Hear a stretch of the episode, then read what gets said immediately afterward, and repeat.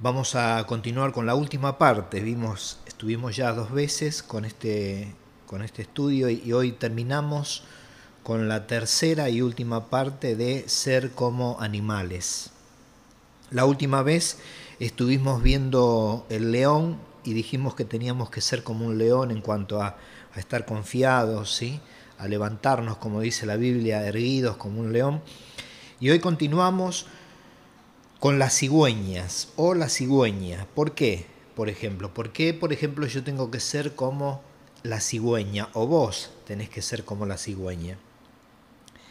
Dice Jeremías capítulo 8, versículo 7, aún la cigüeña en el cielo, escuchen esto, conoce su tiempo, y la tórtola y la grulla y la golondrina guardan el tiempo de su venida, pero mi pueblo no conoce el juicio de Jehová. Te cuento algo de la cigüeña. Dice que es una ave zancuda cuyo nombre hebreo significa piadosa. Mirá vos por qué se llama cigüeña, ¿no? Quizá por referencia al cuidado de su cría, porque tiene mucha piedad con su, con su cría existe un cierto cuidado parental durante las primeras tres semanas de vida, permaneciendo algunos de los adultos con los pichones, protegiéndoles de las inclemencias del tiempo y de los depredadores. Los adultos pueden echarse encima de los pollos para protegerlos del frío durante los primeros días o estar de pie extendiendo las alas a modo de sombrilla para protegerles del calor. O sea, tienen un cuidado intensivo sobre los pichones, sobre su cría. El periodo de estancia de los pollos en el nido es de unas 9 a 10 semanas. A medida que los pollos crecen, los padres se ausentan por más tiempo del nido. Durante este tiempo, ambos congéneres, el, papá como la mamá, ceban a los pollos, regurgitando el contenido del buche en el interior del nido. Escuchen esto, cuando los pollos son pequeños y las presas son grandes, los padres vuelven a ingerir la presa para volver a regurgitar más tarde. Esto es tremendo, ¿no? O sea que como son muy chiquitos, los hijitos, eh, ellos regurgitan y la comida todavía no está bien disuelta, entonces los padres vuelven a tragar la comida para que el estómago la disuelva más y la vuelven a regurgitar para que los pollos puedan comer tranquilamente porque son pequeños. Esto es tremendo. ¿eh? A medida que los pollos van creciendo, tanto su aspecto como su comportamiento van cambiando gradualmente, siendo la estancia de los adultos con sus crías escasas. Bueno, esta es una, la parte biográfica o la parte de biografía de, de la cigüeña, pero lo que a nosotros nos interesa es esto, que tenemos que ser como la cigüeña, porque la cigüeña conoce el tiempo de Dios. Fíjate que acá dice, aparte de la cigüeña, dice la grulla, la grulla y la golondrina, ¿eh? guardan el tiempo de su venida. Pero ¿qué pasa? Dice el Señor pero mi pueblo no conoce el juicio de Jehová. Y es verdad, hermanos, ¿cuántos, cuántos eh, cristianos andan por allí, por las iglesias, perdón, y no conocen el tiempo de Dios, no conocen el tiempo de su venida. Hoy por hoy yo creo que estamos, en realidad, cada día que va pasando, estamos más cerca de la venida del Señor. Hoy por hoy eh, eh, eh, cualquiera de nosotros estamos viendo las guerras, los rumores de guerra, Israel con el Líbano, Pakistán con la India, está, es todo un caldero, es todo un polvorín el globo terráqueo. El clima los huracanes, los tifones. Eh, eh, en Argentina, en, cierto, en ciertos lugares, hay una sequía bárbara que el ganado se está muriendo, en otros lados hay inundaciones, hay terremotos. Es, es, es tremendo cómo está, este, cómo está el planeta. ¿eh? Están sucediendo cosas cada vez más tremendas que nos aseguran a nosotros nos muestran que el tiempo de la venida del Señor está cerca. Estamos viviendo en el tiempo que a lo bueno se le llama malo y a lo malo se le llama bueno. ¿eh? Y, hay iglesia del Señor que duerme, que, no se da cuenta que los tiempos son cortos, ¿eh? que en cualquier momento, en un abrir y cerrar de ojo, el Señor viene y arrebata su iglesia y nos vamos con Cristo. ¿eh? Y estamos viviendo cualquier cosa, por eso dice la palabra que la, cigüeña conoce el tiempo de Dios y la, también la grulla y la golondrina, pero mi pueblo no conoce el juicio de Jehová. Tenemos que saber que el juicio de Jehová está cerca eh, en este mundo, pero antes va a venir a arrebatar a su iglesia, a venir a buscar a su pueblo. Así que yo te animo, hermano querido, hermana querida, a que te fijes en el tiempo que estás viviendo. No te dejes llevar por la corriente de este mundo. No te dejes llevar. Eh, somos propensos a dejarnos arrastrar por la corriente del mundo y no ver, no ver el tiempo de Dios. El tiempo de Dios se está acercando. El juicio de Dios se está acercando. Muy bien. Dejamos la cigüeña y vamos a hacer como la cigüeña. Vamos a conocer el tiempo de Dios, ¿sí? Muy bien. Vamos con las ovejas. Dice, angustiado, dice Isaías 53.7, perdón, angustiado él y afligido, no abrió su boca.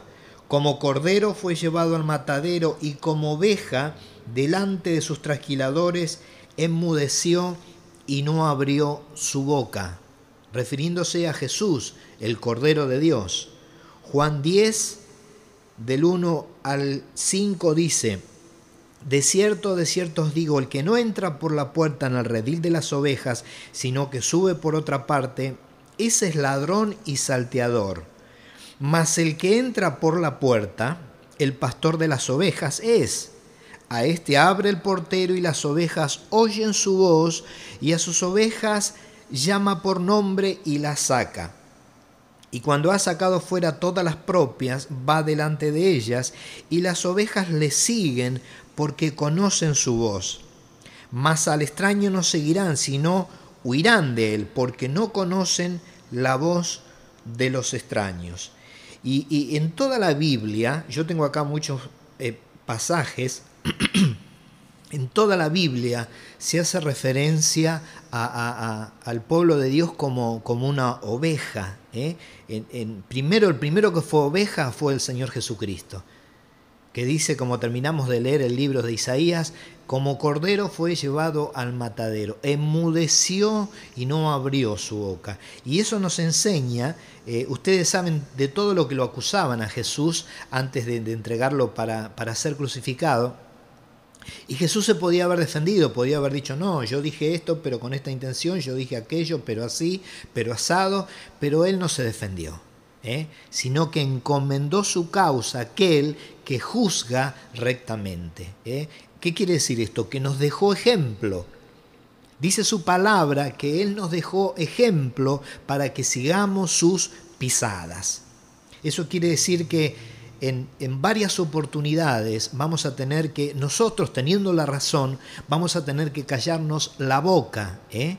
Vamos a tener que callarnos la boca, enmudecer como lo hizo Cristo, en más de una oportunidad y teniendo la razón nosotros. Ese dicho que anda en el mundo por ahí, que dice el que calla otorga, no es para nosotros, porque Jesús se cayó y no estaba otorgando nada porque la razón la tenía Él.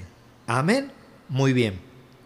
Y después acabamos de leer Juan 10, donde habla del cuidado del pastor con las ovejas y dice que el Señor llama a las ovejas por su nombre, o sea, tiene una relación con las ovejas. Y, vuelvo a repetir, no está hablando de animales, está hablando de, personas. ¿eh? Saca las propias, va delante de ellas, el pastor camina adelante y las ovejas le siguen. ¿eh? ¿Por qué le siguen? Dice su palabra, porque conocen la voz. Hermano querido, vos tenés que conocer la voz de Dios. Vos tenés que saber cuándo es Dios el que te habla y cuándo es eh, cualquier persona que está hablando, cualquier espíritu, tanto sea el espíritu del hombre como el espíritu de, del diablo. Vos tenés que conocer qué espíritu es el que te habla. ¿eh? Dice la Biblia que las ovejas del Señor conocen la voz de, de su Señor. Mas al extraño no seguirán las ovejas. ¿Por qué? Huyen de él. ¿Por qué? Porque no conocen o no reconocen la voz de los extraños. ¿Ves? Bueno, puedes estar atento a cualquier voz, a cualquier viento de doctrina que anda por ahí y seguir a cualquier pastor. No, no es así, porque hay falsos pastores. Hay falsos pastores. Hay pastores que Dios no les dio el don, que Dios no los llamó a pastorear. Entonces vos no puedes dejarte llevar por cualquier vocecita que anda por ahí. Juan 10, 26 al 29 dice, pero vosotros no creéis porque no sois de mis ovejas. como os he dicho, mis ovejas oyen mi voz y yo las conozco y me siguen. ¿Eh? La particularidad de la oveja es que sigue a su pastor. Y yo le doy vida eterna y no perecerán jamás, ni nadie las arrebatará de mi mano.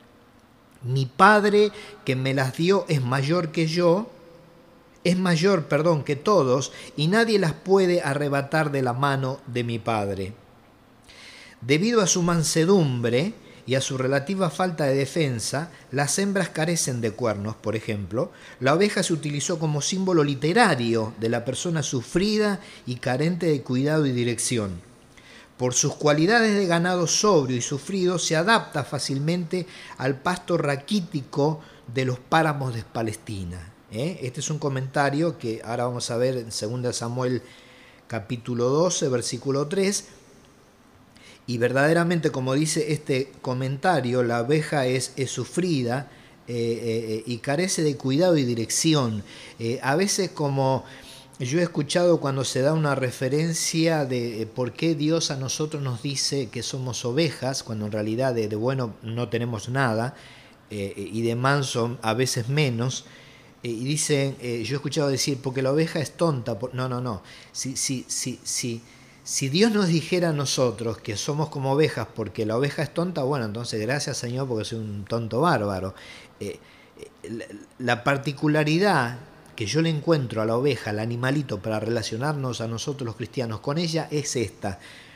La oveja carece del sentido de orientación.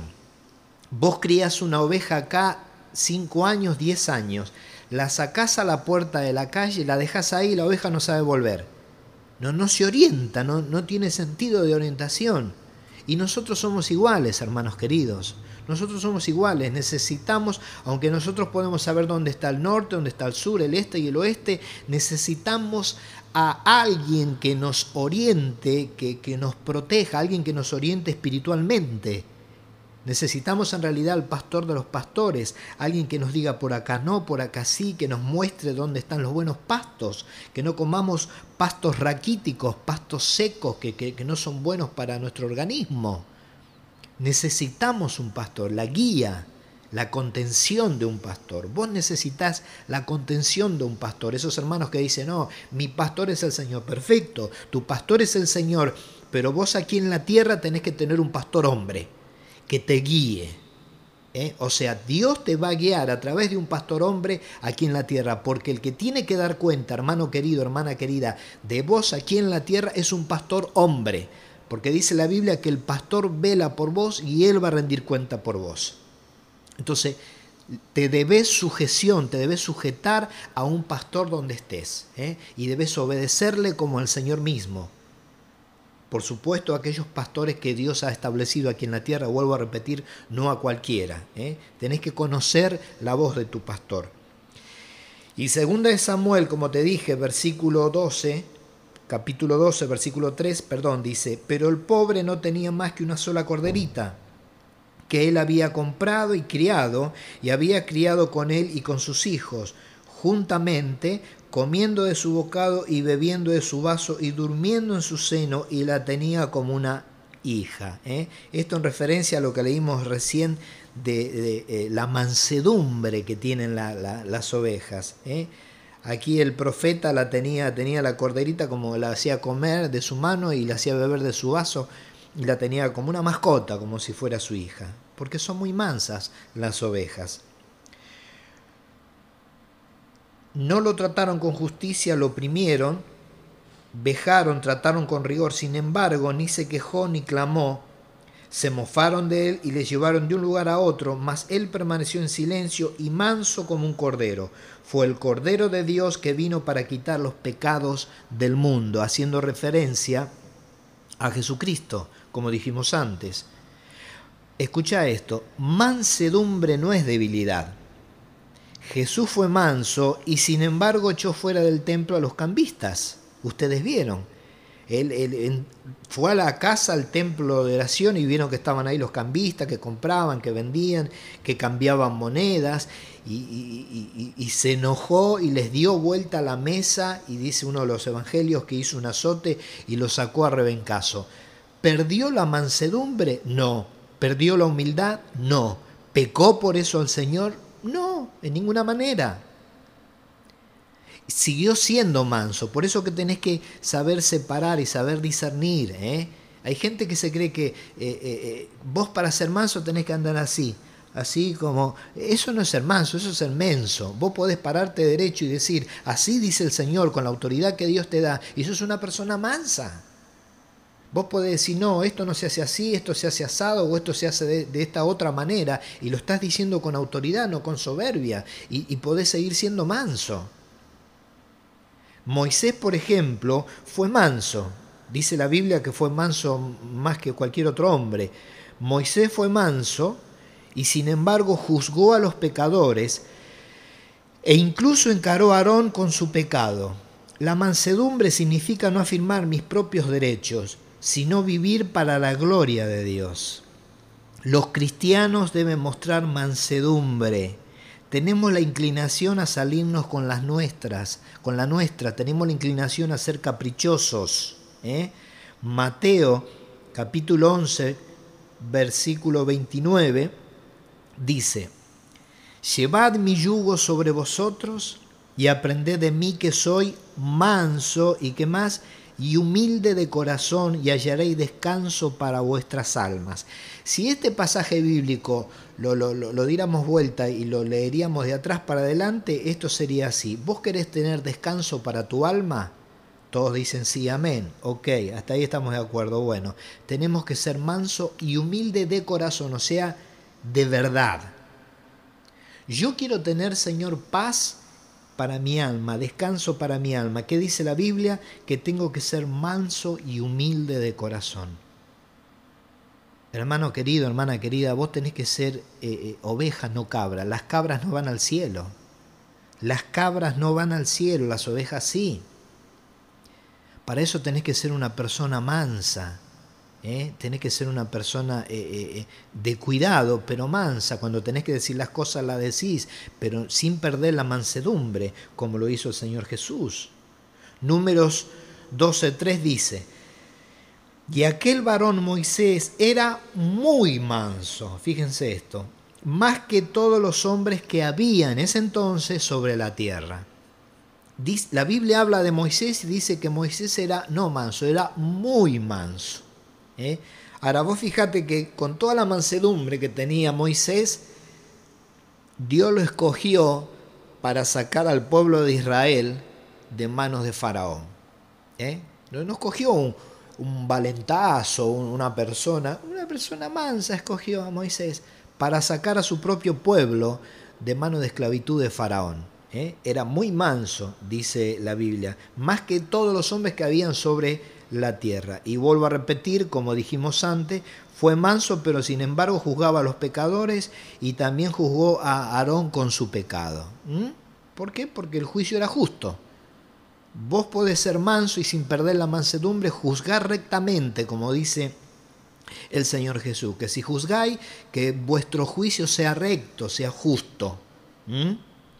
Efesios 4, versículo 1 y 2 dice, yo pues, preso en el Señor, es el apóstol Pablo, os ruego que andéis como es digno de la vocación con que fuisteis llamados, con toda humildad y mansedumbre, soportándoos con paciencia los unos a los otros en amor. ¿Ves? Una de las cosas que hace la, la la, mansedumbre es que vos puedas soportar con paciencia a tus hermanos. ¿Qué es lo que te va a llevar a que vos soporte con paciencia a tus hermanos? Es la mansedumbre.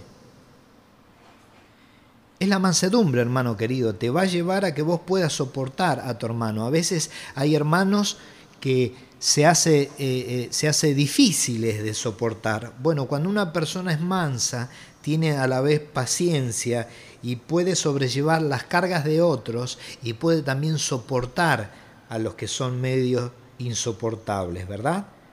Yo pues, preso en el Señor, dice el apóstol, os ruego que andéis como es digno de la vocación en que fuisteis llamados. ¿Cómo?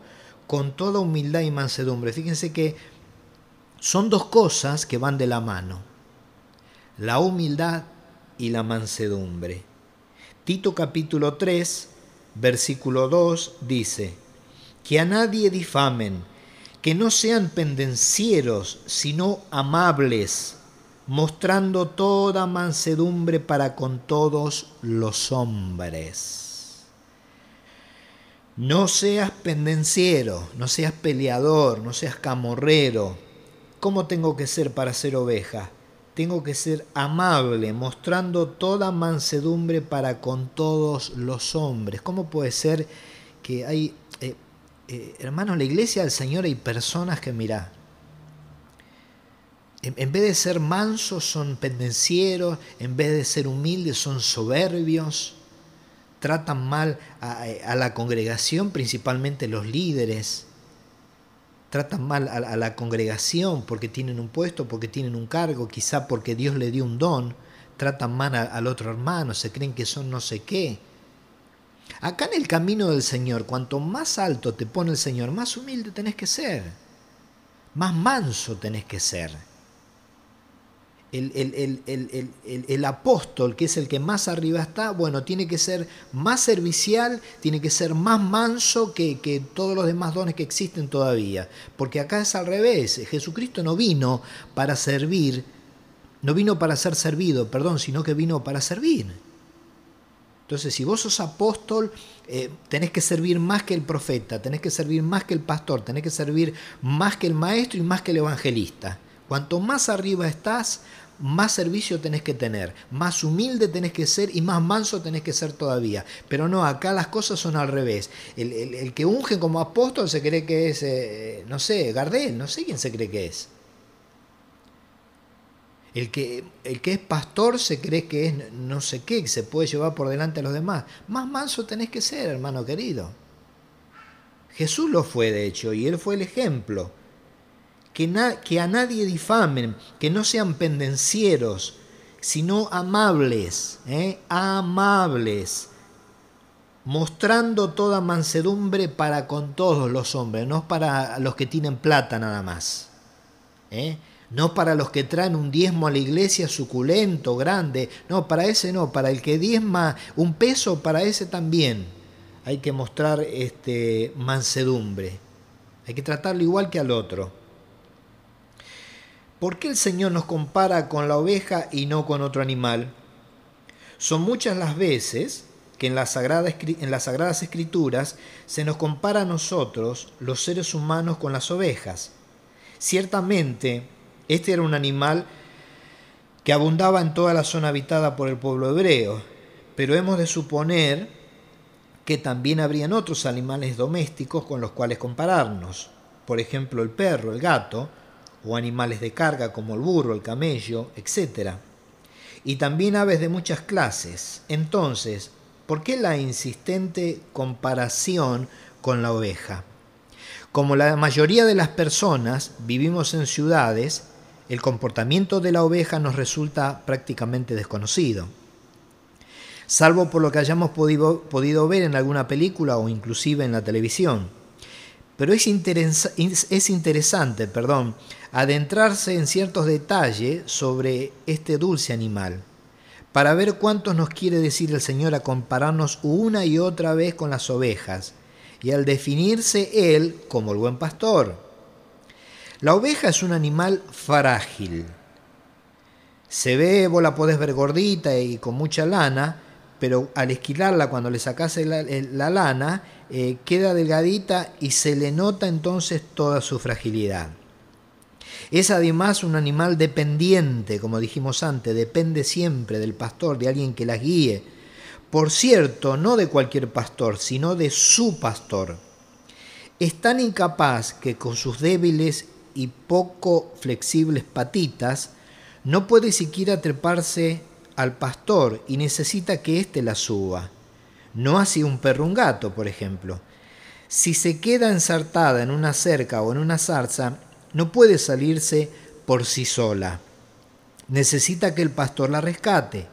La oveja anda en rebaño, no puede andar sola. ¿Escuchaste? La oveja anda en el, en el rebaño con las demás ovejas, no puede andar sola. Si llegara a quedarse sola, no es capaz de defenderse. Es fácil presa del lobo o de otros animales feroces. Su dependencia del pastor la hace ser obediente y atenta a la voz y a la dirección de su pastor. No obedece la voz de cualquier pastor, sino que atiende solo a la de su pastor, a la del suyo. El pastor la lleva a veces a pastar guiándolas con una vara alta, llamado callado, y a veces las reúne en un espacio cercado llamado redil o aprisco o corral. ¿Qué nos quiere decir el Señor al compararnos con las ovejas? ¿Y qué nos quiere decir al definirse Él como el buen pastor? El Señor nos dice que Él es el mejor de los pastores, pues Él da la vida, como de hecho lo dio por sus ovejas, y sus ovejas lo conocen y escuchan su voz. Nos dice también que Él conoce a cada una de sus ovejas por su nombre, y las ovejas reconocen su voz. Eso está en Juan capítulo 10, versículo 1 en adelante, de 1 al 10. Nosotros, ovejas del Señor, somos también frágiles aunque nos creemos muy fuertes y muy capaces, somos también dependientes del Señor, o al menos tendríamos que ser dependientes de Dios. Y cual ovejas, tampoco nos valemos por nosotros mismos. Aunque engañados, podamos pasar toda nuestra vida tratando de ser independientes de Dios, tratando de valernos por nosotros mismos. Si nos enredamos en nuestra vida espiritual, Necesitamos de nuestro pastor y Él nos rescata y nos coloca sobre su hombro, igual que a la oveja perdida, para llevarnos al redil. Eso está en Lucas capítulo 15, versículo 4. No podemos andar solos como ovejas descarriadas. Eso está en 1 de Pedro capítulo 2, versículo 25. Pues corremos el riesgo de ser devorados por los lobos que están siempre al acecho reconociéndonos dependientes, podemos ser totalmente obedientes a la voz y a la voluntad de nuestro pastor. No debemos obedecer la voz de los ladrones de ovejas, que saltan por un lado del redil, por un costado, y simula ser pastores para llevarse a las ovejas. Y confiamos tanto en nuestro pastor que aunque pasemos por cañadas oscuras, nada tememos, porque Él va con nosotros. Su vara y su callado nos dan seguridad. Nos hace reposar en verdes praderas y nos conduce hacia, fuentes tranquilas para reparar nuestras fuerzas. Por todo esto podemos entonar y repetir la misma frase de ese salmo favorito, favorito perdón, de muchos cristianos. El Señor es mi pastor, nada me faltará. Pero hermanos queridos, antes que nosotros, antes que vos y yo y cualquier cristiano pueda decir, el Señor es mi pastor y nada me faltará, tenemos que reconocer a Dios como nuestro pastor. Tenemos que reconocer a Jesús como nuestro pastor, ser dependiente de Él. Ser cristiano dependiente, ser Dios dependiente, depender de ambos tenemos que, valorar el sacrificio y el denuedo que, que, ponen eh, muchos pastores terrenales aquí en la tierra, que los ha levantado Dios para que cuiden el rebaño de Dios, porque las ovejas son de Dios. Los pastores terrenales aquí en la tierra, nosotros los pastores terrenales, tenemos que cuidar las ovejas porque las ovejas son del Señor, no son nuestras. Nosotros vendríamos a ser todos los pastores de aquí en la tierra, los humanos, vendríamos a ser como copastores. Eh, eh, copastoreamos, ayudamos a copastorear al rebaño del Señor, pero las ovejas son del Señor. Por eso que yo como pastor no me puedo enseñorear, ¿eh? tratar a las ovejas con dureza, porque las ovejas no son mías. Yo mismo tendré que dar cuenta y rendir cuenta ante el Señor si trato mal a una oveja, porque es de Dios. Ahora, por otro lado, vemos que eh, eh, eh, el pueblo de Dios tiene que ser como oveja en cuanto a ser mansa, no perder la mansedumbre nunca. El pueblo de Dios tiene que ser como oveja en cuanto a saber escuchar la voz de su pastor, no andar detrás de cualquiera que se dice ser pastor, por más que tenga una credencial grande como una casa y pertenezca a este ministerio o a este otro ministerio, sino reconocer la voz de su pastor. ¿Eh? No perder, vuelvo a repetir, la mansedumbre por nada y ser dependiente siempre de Dios depender siempre de nuestro pastor amado que es Jesús. Jesús dio su vida por nosotros. Jesús, si tuviera que volver a dar la vida por las ovejas, lo volvería a hacer. así que yo te invito, hermano querido, te invito, te animo a que seas una oveja. Dice el Evangelio de Mateo, capítulo 25, dice algo así que cuando el Hijo del Hombre venga, apartará los unos de los otros como el pastor aparta las ovejas de los cabritos. ¿Por qué las aparta? Porque las cabras las lleva adelante. El pastor a las cabras las tiene que arrear, porque las cabras son rebeldes.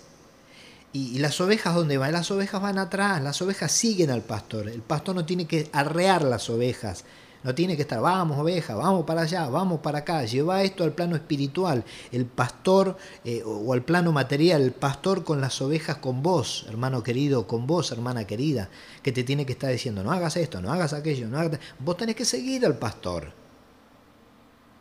Entonces, volviendo al, a Mateo, el pastor aparta, las cabras van adelante, él las arría y las ovejas le siguen detrás porque conocen al pastor. Y dice que aún a las ovejas las va a poner a su derecha, donde es el lugar de honor, porque tuvieron buenas obras para con los hermanos de la iglesia. Yo te lo estoy resumiendo esto. Y, luego dice, venid benditas de mi Padre y al lugar preparado para las ovejas, para los justos, para los que reaccionan como ovejas, para los que se portan como ovejas, para los que tienen obras de ovejas. Y luego a las cabras les las va a poner a la izquierda, y las va a desechar. ¿Por Porque las cabras, si bien estaban en el rebaño y estaban con el mismo pastor, no tenían obras. Nunca le hicieron bien a nadie. Quizás no hicieron mal, perfecto, pero tampoco hicieron bien. Cometieron el pecado de omisión, que sabiendo hacer el bien a alguien no se lo hicieron. Eso es pecado, dice la Biblia. Y estas terminan siendo lanzadas al fuego eterno. Eso dice el libro de Mateo capítulo 25. Yo te animo y te invito, hermano querido, a que seas una oveja, a que seas cristiano, a que seas manso, a que tengas obras, obras de cristiano. Si decís que sos cristiano, tenés que moverte como un cristiano. Muy bien, continuamos con, si no me equivoco, el anteúltimo animal. Nos queda el asno o los asnos y los camellos. El hecho de que Jesús hablando de los asnos, el hecho de que Jesús haya usado un asno para la entrada triunfal es, a la vez, símbolo de realeza mesiánica y de sumisión pacífica.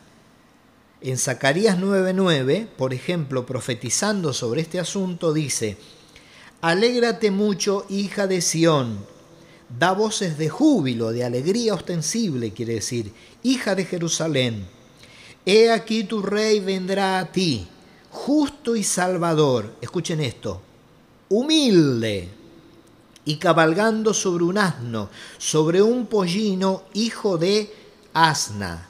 Ya estaba profetizando eh, Zacarías sobre la venida del Señor.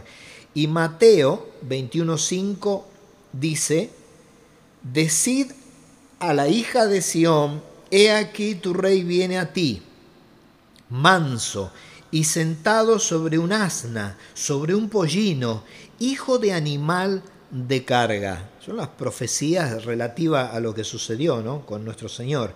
Isaías 1.3 dice, el buey conoce a su dueño y el asno el pesebre de su Señor Israel no entiende, mi pueblo no tiene conocimiento. Vos fíjate que algo parecido como a, la, cigüeña que estuvimos viendo antes. ¿eh? El buey conoce a su dueño. Como diciendo, el buey conoce a su dueño, mi pueblo no. El asno conoce el pesebre de su señor. El asno conoce a dónde está su señor. ¿Y qué pasa? E Israel no entiende. Mi pueblo no tiene conocimiento. Hermanos queridos, el buey conoce, el asno conoce y nosotros, el pueblo de Dios, no conocemos. ¿Cómo puede ser esto? ¿Estás viendo en qué cosas debemos eh, imitar al asno? En números, si quieres ver conmigo, yo ya lo tengo acá, números capítulo 22, versículo 21 al 33. Este es el pasaje que habla de Balaam, es un pasaje muy, muy conocido. Yo a, esto, a este pasaje le llamaría el día que el profeta fue un burro y la burra fue profeta, porque en realidad fue así. El día que el profeta, Balaam, entre comillas, fue un burro y el día que la burra fue profeta. Dice números 22, del 21 en adelante. Así Balán se levantó por la mañana y enalbardó su asna y fue con los príncipes de Moab, y la ira de Dios se encendió porque él iba. Y el ángel de Jehová se puso en el camino por adversario suyo. Iba pues él montado sobre su asna, y con él dos criados suyos. Y el asna, escuchen esto, vio al ángel de Jehová que estaba en el camino con su espada desnuda en su mano, y se apartó el asna del camino e iba por el campo. Entonces azotó Balán al asna para hacerla volver al camino. Pero el ángel de Jehová se puso en una senda de viñas que tenía pared a un lado y pared al otro. Y viendo el asna, al ángel de Jehová se pegó a la pared y apretó contra la pared el pie de Balaam y él volvió a azotarla. Y el ángel de Jehová pasó más allá y se puso en una angostura donde no había camino para apartarse ni a derecha ni a izquierda. Y viendo el asna al ángel de Jehová, se echó debajo de Balán. Y Balán se enojó y azotó al asna con un palo. Entonces Jehová abrió la boca al asna, la cual dijo a Balaam, ¿qué te he hecho que me has azotado estas tres veces? Y Balán respondió al asna, porque te has burlado de mí, ojalá tuviera espada en mi mano, que ahora te mataría. Y el asna dijo a Balaam, ¿no soy yo tu asna? Sobre mí has cabalgado desde que tú me tienes hasta este día. ¿He acostumbrado a hacerlo así contigo? Y él respondió, no.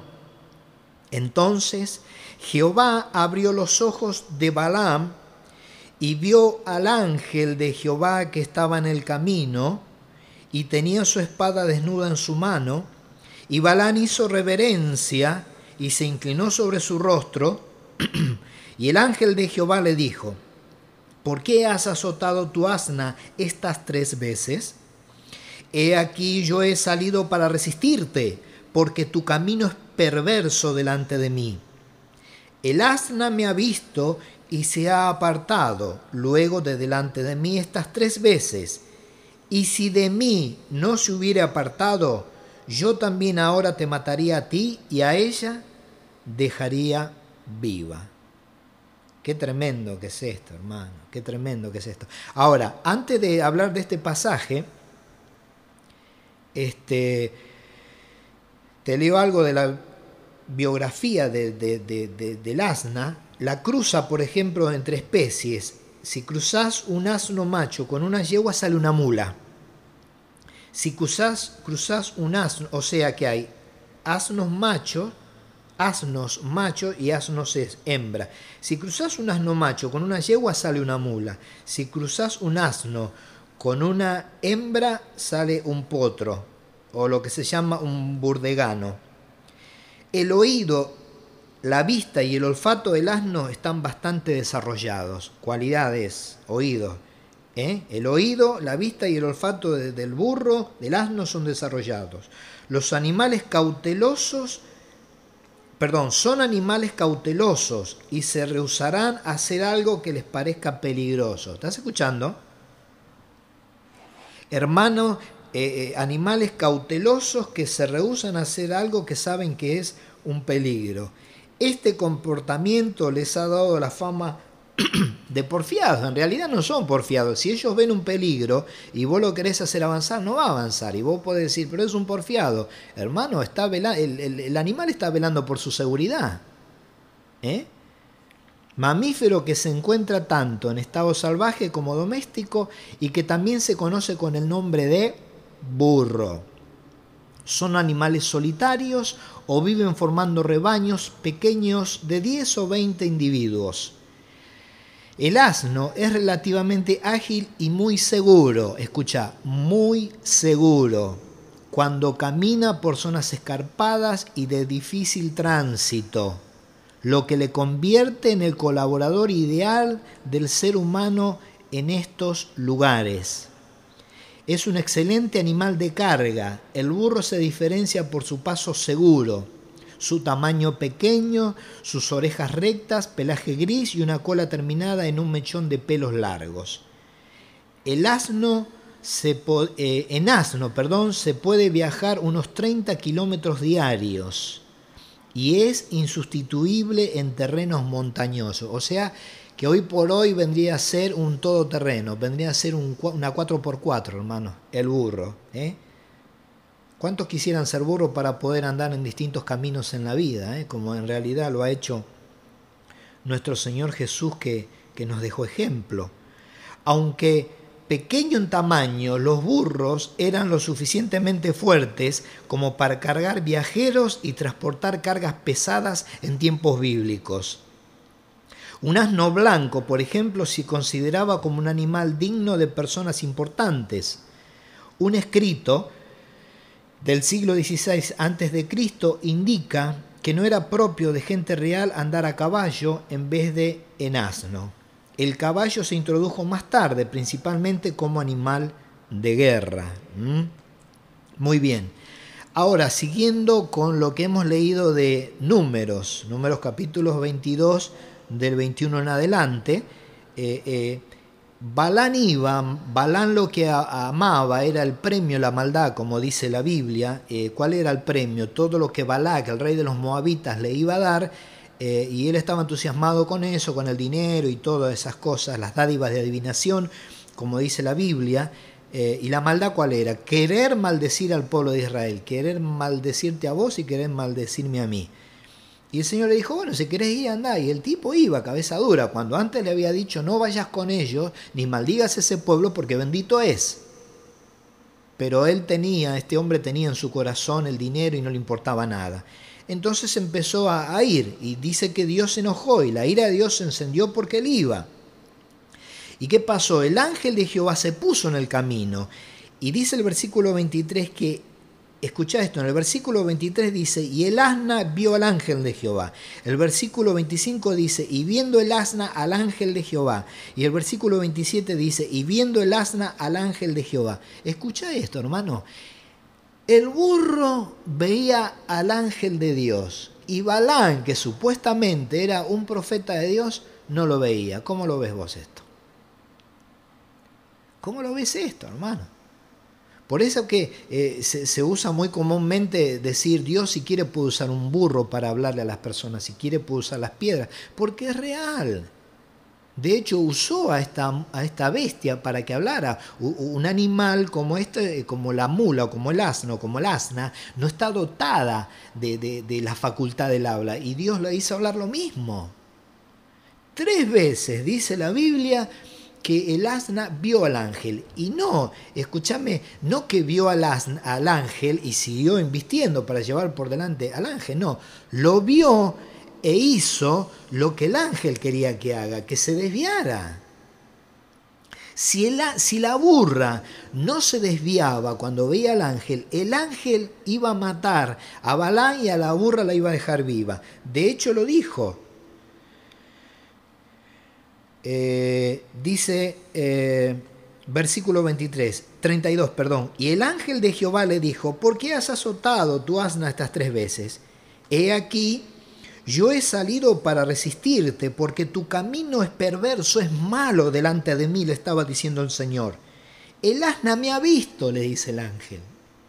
¡Ey, profeta de Dios! Un burro ve al Señor y vos no lo ves.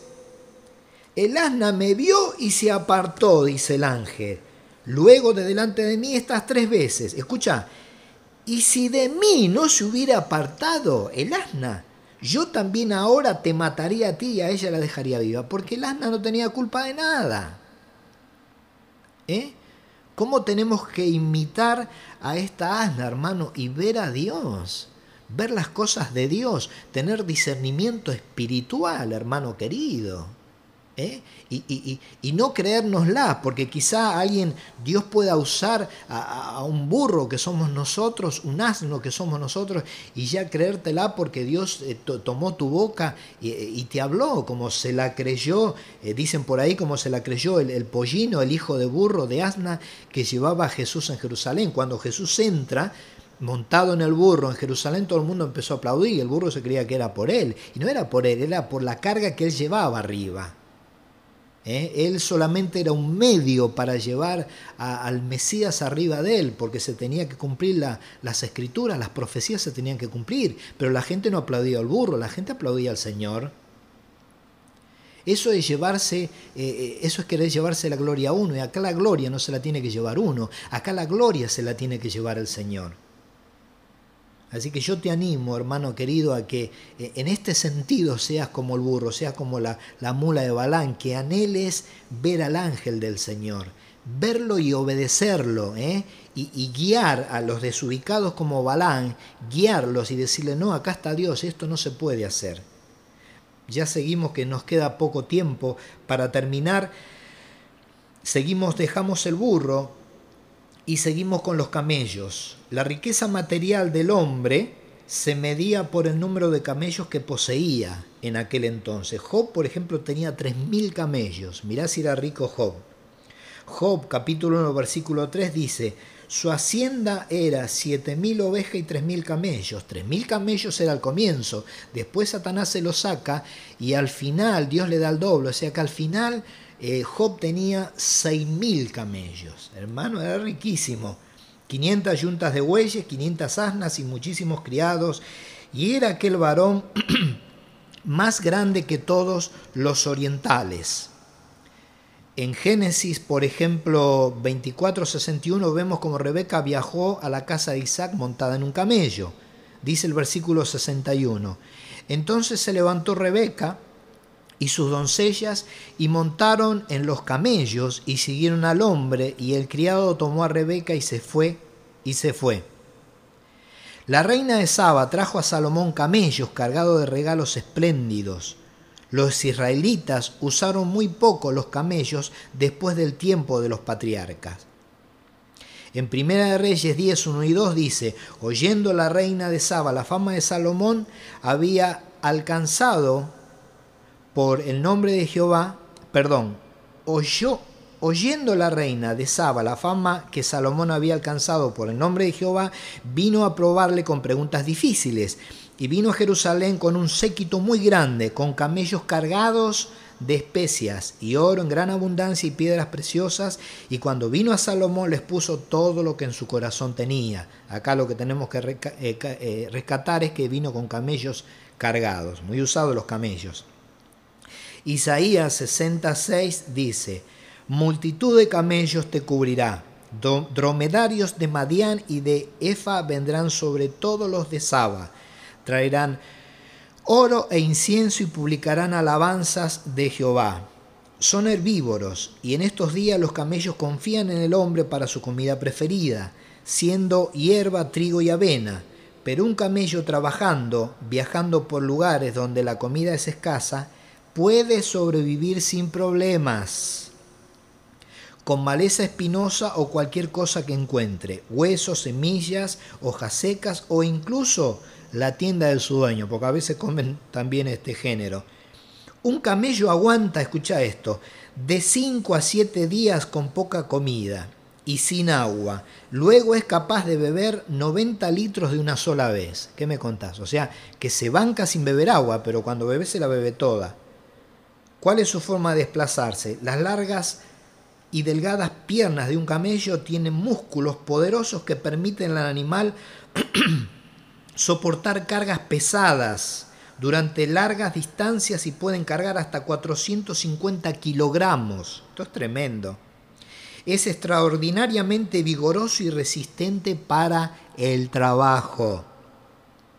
Los camellos tienen pies anchos, planos, la planta como cuero y con dos dedos en cada pie. Cuando un camello pone su pie en el suelo, la planta se ensancha, evitando así que el pie se hunda en la arena, por ejemplo.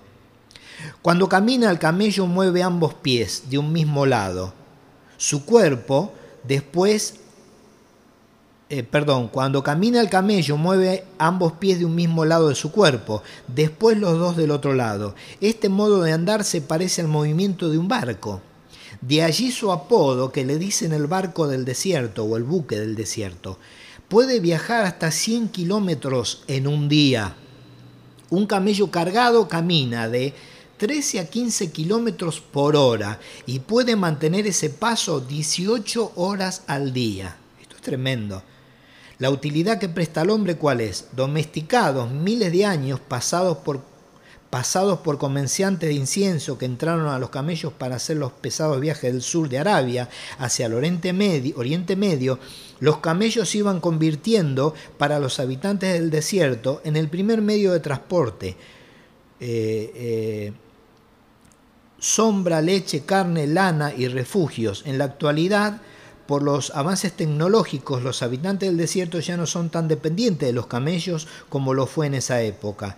El camello hoy en día es valorado como animal de pura sangre para carreras. Se aprovecha su carne, leche, lana y no como antes, que era el rey del transporte. Pero hay lugares donde aún tiran del arado, mueven molinos de aguas, transportan personas y mercancías a través de rutas del desierto, por donde un vehículo no puede pasar. ¿De qué está cubierto su cuerpo? Su cuerpo está cubierto de pelos y tiene la piel seca y gruesa. Callos aparecen en el pecho del camello y en la junta de las rodillas. Estos parches del cuerpo ayudan a soportar el peso del animal cuando se arrodilla. Descansa y se levanta. Hay camellos en cualquier tipo de, marrón. Hay camellos de cualquier tipo, perdón, marrón, crema y hasta casi negros. Todos los camellos mudan en primavera, pueden llegar a desprenderse unos dos kilos y medio de, de, lana, de pelo, y tienen su nueva chaqueta crecida en otoño. Hay muchas demandas de pelos de camello en todo el mundo para chaquetas de alta calidad, prendas de vestir, pinceles para artitis, también para fabricar alfombras y tiendas de campaña. Otra característica de los camellos, los camellos tienen la reputación de ser criaturas malhumoradas y obstinadas que escupen y dan patadas. En realidad siempre están de buen humor, tranquilos y escucha y son inteligentes. Al levantarse y ser cargados respiran muy fuerte y hacen un gruñido, el cual no es un signo de descontento cuando tienen que trabajar, sino algo natural. Los camellos no se asfixian y transpiran muy poco los humanos empiezan a sudar cuando la temperatura exterior es superior a la temperatura normal del cuerpo de 37 grados. Pero los camellos tienen un termostato único, su cuerpo puede subir de temperatura con una tolerancia de 6 grados antes de empezar a transpirar, conservando la fluidez de su cuerpo y evitando la pérdida innecesaria del agua. Ningún otro mamífero puede hacer esto, porque la temperatura del cuerpo del camello es por la regla general más bajo que la de temperatura ambiental, un grupo de camellos descansando evitará el exceso de calor presionando sus cuerpos el uno contra el otro. Un camello puede soportar temperaturas de 30 grados bajo cero y más de 50 sobre cero. Y hablando de la joroba o de la jiba que se llama, dice en contra de lo que se cree popularmente, un camello no guarda agua en su joroba, sino que la almacena en la sangre. La joroba es un montón de grasa de donde el camello extrae la energía cuando la comida es difícil de encontrar.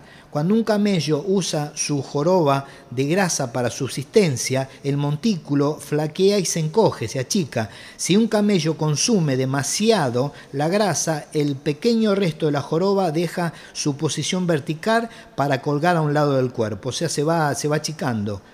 Comida y un par de días de descanso devolverán la jiba a su normal posición firme, o sea, su joroba. O sea que en la, la, joroba no, no, no, tiene este, agua, sino que es grasa. Y cuando anda por el desierto y no tiene comida, va consumiendo esas grasas.